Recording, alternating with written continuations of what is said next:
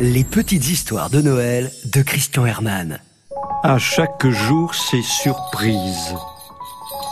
L'autre jour, je visitais le hangar à jouets et une question me tarauda tout soudain. Quelles étaient les distractions de Père Noël? Je posai immédiatement la question à mon petit guide, m'expliqua que le patron était un grand lecteur de contes. Dans le hangar au cadeau, nous avons un rayon librairie. Et quand il nous manque un ouvrage, nous savons toujours qui nous l'a emprunté. L'an passé, juste avant la grande tournée du 24, il venait de lire Pinocchio et un autre album intitulé Le petit garçon qui se faisait toujours tirer les oreilles. L'un avait le nez qui s'allongeait et l'autre les oreilles à force de se faire corriger. Le 24 au soir, Père Noël livra les cadeaux aux autres. Traversant le parc, il vit un éléphant. Il n'en avait jamais vu.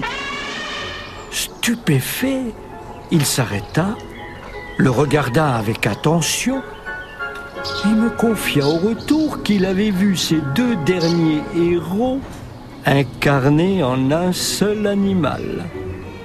Alors, pour lui faire une surprise, j'ai commandé à la boutique du zoo un magnifique pyjama à motif d'éléphant.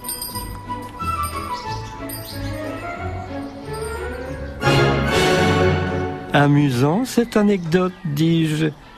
Mais dites-moi, il a l'air en bonne santé, notre Père Noël? Ben oui, me confirma-t-il. Nous avons un excellent médecin ici au village. Je demandai à le rencontrer. Et ce dernier m'expliqua sa méthode. Par exemple, me dit-il, quand un lutin est déprimé, je lui demande de se mettre pieds nus. Ah? Vous soignez au vin chaud? Non, non, non, pas de bain de pied, me dit-il. Ma technique dépasse les bienfaits de la relaxation. Je dois guérir. Je demande au lutin de lever un pied à hauteur de la ceinture. Puis, je lui chatouille la plante pendant quelques minutes. Et dès que les orteils commencent à frétiller, signe d'un début de bonne humeur, je fais tourner le lutin à la façon d'une toupie.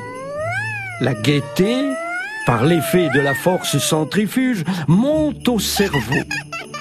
Et quand le lutin se met à rire, on arrête la rotation. Il est guéri. Du coup, je me demandais si ça n'était pas de cette technique que venait l'expression très connue prendre son pied.